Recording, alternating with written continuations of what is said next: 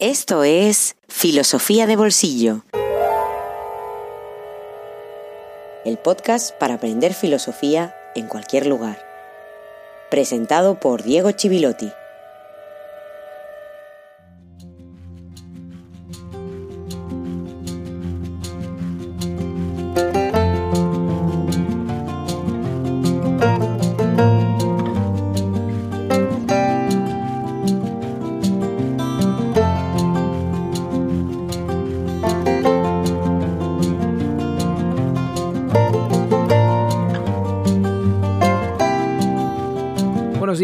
Buenas tardes, buenas noches y feliz jueves filosófico número 70.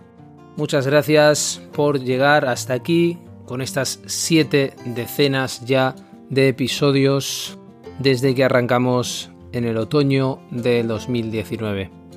Estamos en el inicio solo de esta tercera temporada que promete ser intensa, con mucho contenido y espero que también con muchas herramientas para poder acercarse al corazón prácticamente del pensamiento filosófico moderno, occidental, a uno de esos autores, como decía en el primer episodio de la temporada, imprescindibles. Así que no voy a demorarme mucho más en esta introducción para que podamos atacar enseguida el contenido. Simplemente quiero agradecerle y dedicarle personalmente este episodio a Henry Muchas gracias Henry, esta dedicatoria llega en el momento justo porque hace unos días estuvimos a punto de vernos y todo se conjuró en nuestra contra, pero a pesar de la distancia que nos separa, estoy seguro de que lo vamos a conseguir cuando te acerques por Barcelona, Cataluña, por España o quizá yo en algún viaje me pueda acercar por tu tierra. Muchas gracias Henry, espero que te guste. Gracias a todos los que estáis apoyando este podcast, este proyecto educativo, filosófico. Y muchas gracias a todos los que cada jueves estáis ahí. Y muchas gracias por estar ahí, con ganas de seguir leyendo y aprendiendo de las grandes luces que tintinean todavía en la tradición filosófica occidental y que por mucha oscuridad que haya o que nos amenace, tienen que seguir alumbrando gracias a que nosotros seguimos interesándonos por su legado, seguimos pensando y repensando y criticando, si es preciso, todo lo que han aportado a definir, como decía, lo que somos y también lo que pensamos. Al fin y al cabo, a servirnos de nuestra propia razón para leerlos.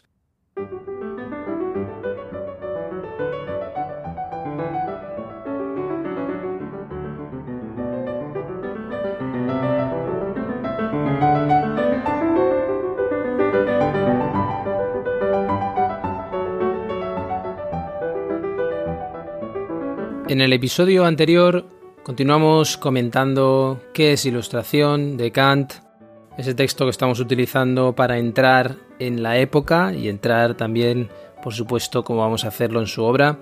Hablamos de los enemigos del proceso de ilustración, la pereza, la cobardía, ese miedo a caerse, esa búsqueda de comodidad en tutores, incluso cuando llegamos a una época madura, por eso es una minoría de edad culpable, la que describe Kant, y también algunos prejuicios de esas luces cuando miran hacia atrás, algunos reduccionismos y también la propia complejidad de la época que hace que a veces nosotros mismos caigamos en reduccionismos cuando queremos definirla en pocas palabras. Al fin y al cabo lo interesante de toda esta introducción es el lugar que ocupa Kant en la historia, ese lugar tan peculiar al final del espacio y el tiempo, como decíamos en el episodio anterior, en una época que pretende llegar a conocer la realidad en toda su profundidad, que confía en nuestra capacidad racional para hacerlo.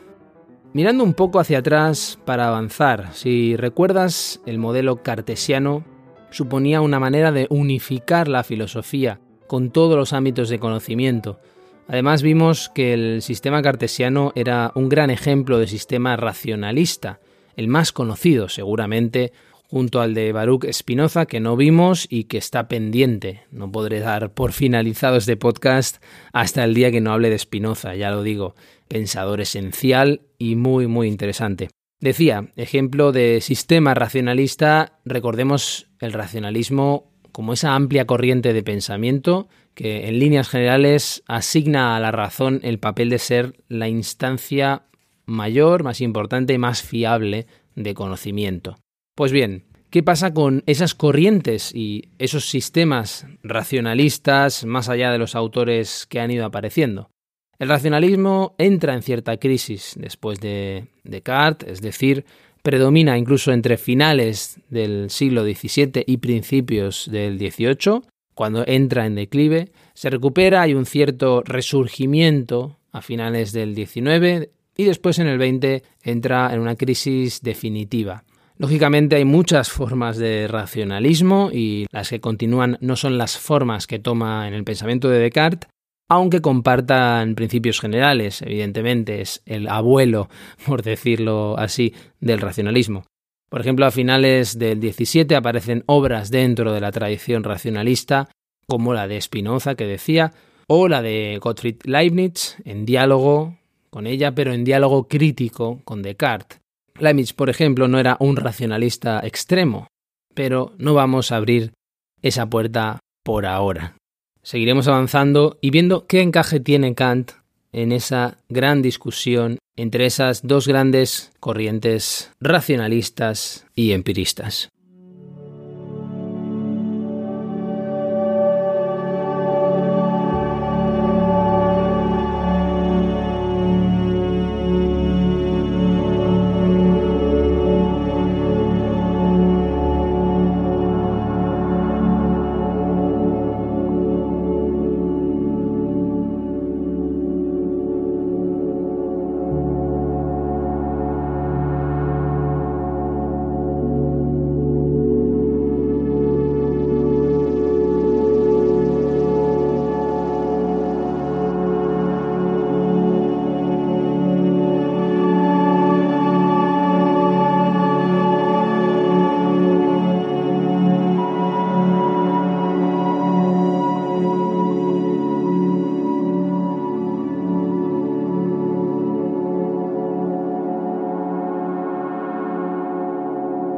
Hemos hablado del racionalismo ahora, lo he mencionado.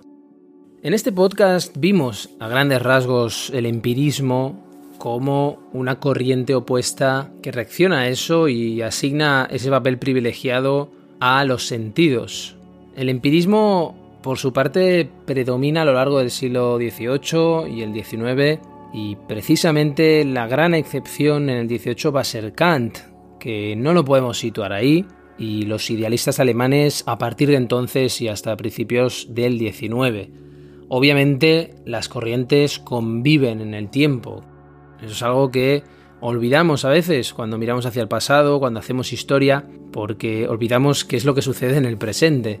Eh, si uno observa el presente, observará una infinidad de corrientes que posiblemente en el futuro, si es que queda algo de nosotros y hagan historia de nuestra realidad, yo me compadezco del historiador que tenga que recuperar nuestra época, posiblemente se reduzca a una o dos cosmovisiones, maneras de entender la realidad, maneras de situarse.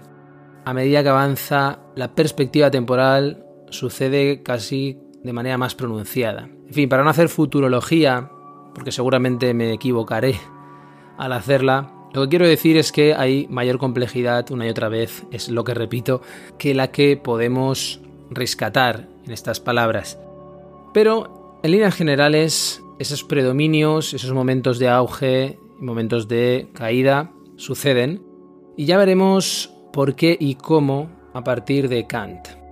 Las corrientes racionalistas lo que hacen es dibujar una razón humana capacitada para tener conocimiento metafísico.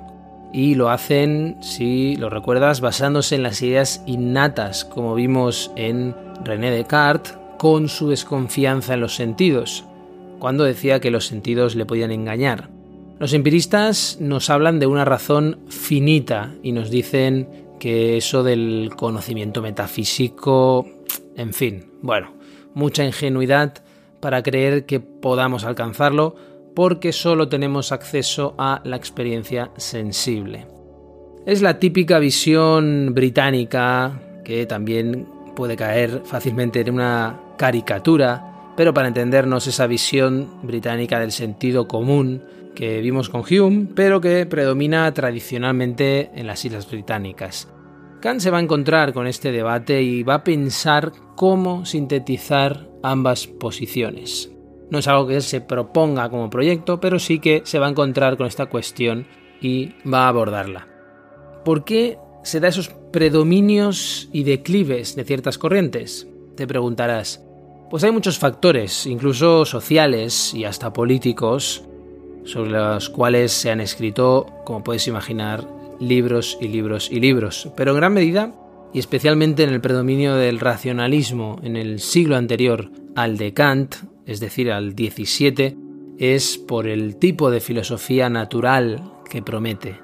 Recordemos que filosofía natural es lo que nosotros entenderíamos no con una filosofía sin aditivos o sin procesados, ultraprocesados, que es de lo que se habla hoy constantemente, sino que es lo que entenderíamos por el estudio riguroso de las ciencias naturales, antes de que se consolide la ciencia moderna. Por eso, el gran libro de Sir Isaac Newton, que nosotros lo colocamos en la estantería de la física, se titulaba Principios matemáticos de, exactamente, de la filosofía natural. Todo esto nos va a permitir entender mejor la importancia de Kant en el contexto de la ciencia de su época, porque Kant va a ser en muchos momentos una especie de notario filosófico de Newton. Con Newton, ¿qué es lo que sucede? Si eres físico, seguramente tienes una idea muy precisa de su importancia, de su aportación, pero lo que sucede en la historia intelectual, en lo que nos preocupa ahora, es que se comienza a consolidar la separación de la filosofía y la ciencia y a ganar terreno las corrientes empiristas por encima de las racionalistas. Todo esto tiene una larga historia, que es la apasionante historia de la ciencia, eh, y no estoy siendo irónico, es así. Es realmente muy interesante, sobre todo si te interesa la historia de las ideas en Occidente, y que nos permite entender además muchas veces el trasfondo de esas ideas, a veces la motivación incluso de obras filosóficas. El precedente más inmediato es uno de los padres de la ciencia moderna, el gran astrónomo y teórico Johannes Kepler, que entre finales del 16 y principios del 17 se dedica a exponer una serie de teorías muy revolucionarias y que generaron muchos, muchos debates.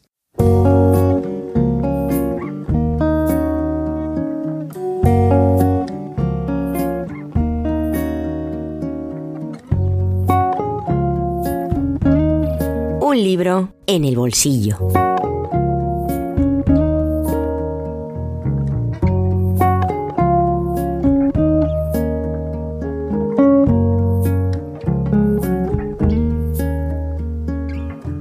La tecnología es solo una fase de la historia de las técnicas, que arranca en la modernidad capitalista occidental.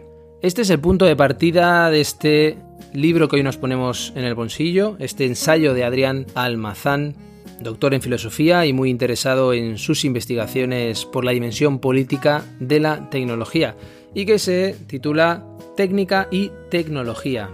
El subtítulo de este libro editado en Taugenit ya es una toma de posición del autor, Cómo conversar con un tecnolófilo no por lo tanto con un tecnófilo, porque lo primero que hace es distinguir los conceptos de técnica y tecnología, donde esta última es la forma de técnica que domina hoy, una distinción que le sirve para analizar las implicaciones de cuatro prejuicios a lo largo de cuatro capítulos.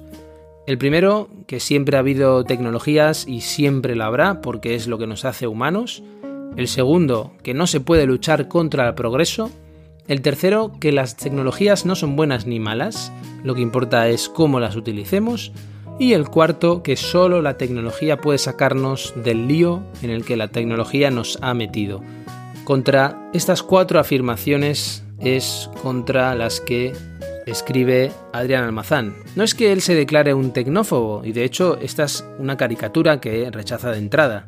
Más bien se trata, como analiza en el primer capítulo, de que debajo de una gruesa capa de prejuicios que recubre nuestro concepto de tecnología se encuentra una determinada ideología dominante que nos ofrece, entre otras cosas, una sociología, una teoría política, una teoría de la educación o una antropología resultado de la suma del Homo economicus y el Homo faber, ese Homo cuya esencia es la fabricación, la producción, el trabajo.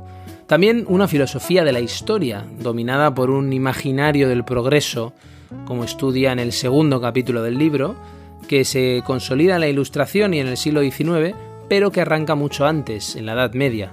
Todo esto determina las relaciones que establecemos entre nosotros y con la naturaleza, de tal modo que no cabe hablar de una neutralidad de la tecnología, como sostiene Almazán.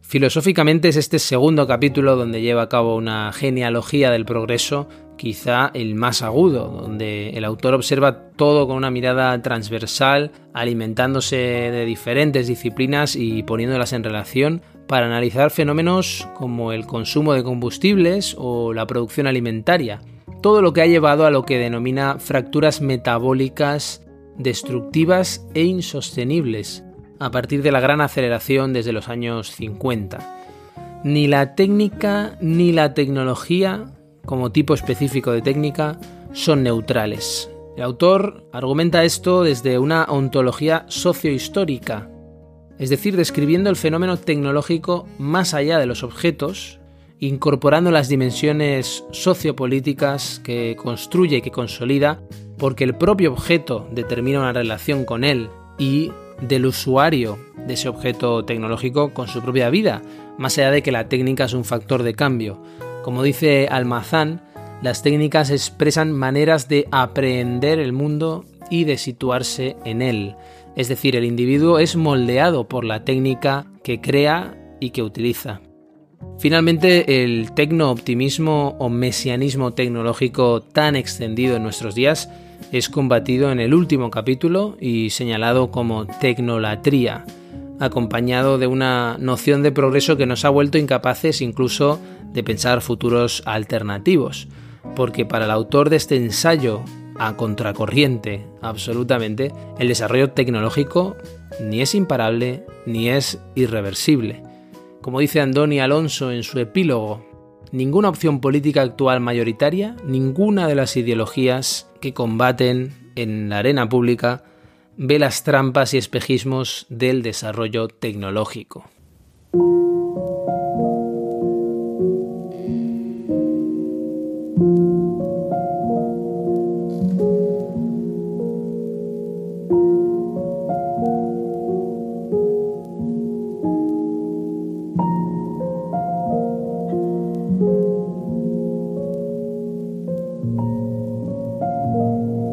Frente a nosotros se abre una época turbulenta, y en ella nosotros optamos por la asunción trágica de la posibilidad de fracasar que siempre atravesó al proyecto democrático.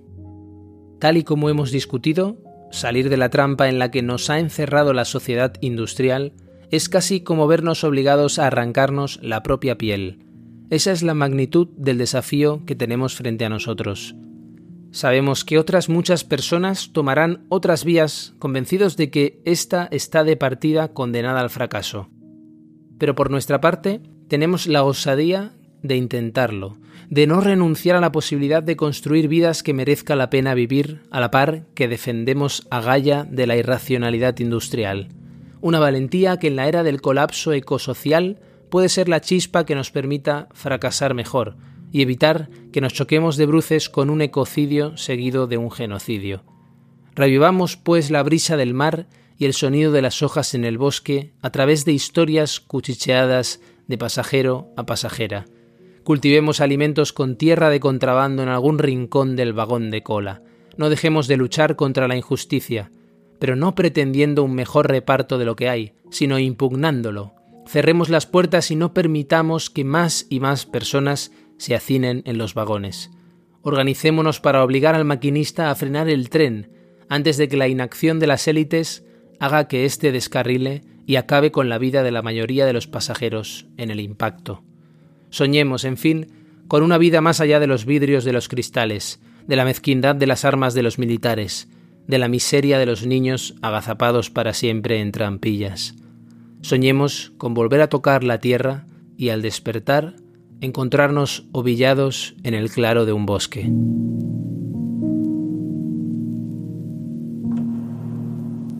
Adrián Almazán, Técnica y Tecnología. Editorial Taugenit.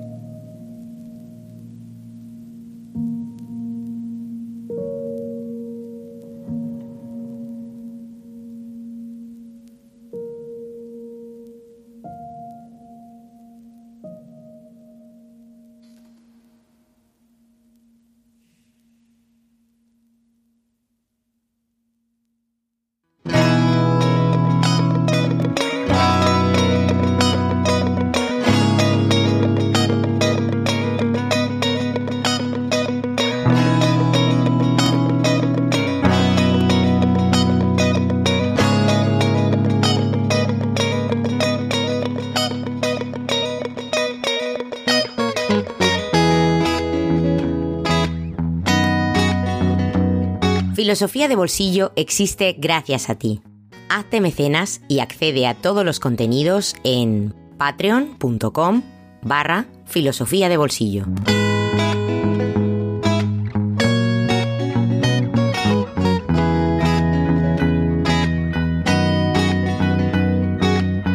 Y así terminamos este tercer episodio donde combinamos las raíces de la ilustración y la modernidad occidental con un libro que se remonta a esos orígenes para procurar corregir un camino que considera abocado al fracaso.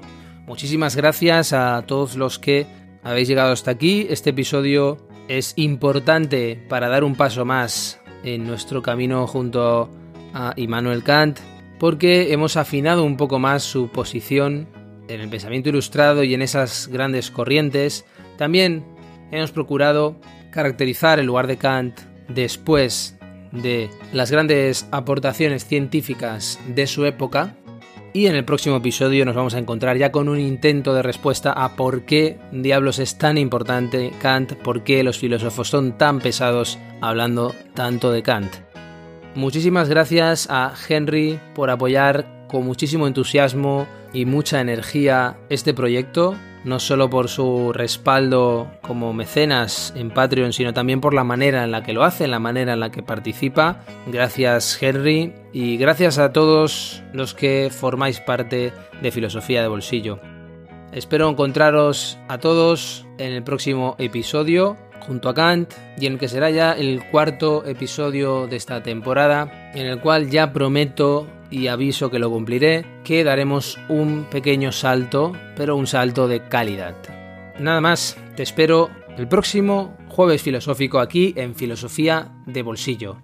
Hasta pronto.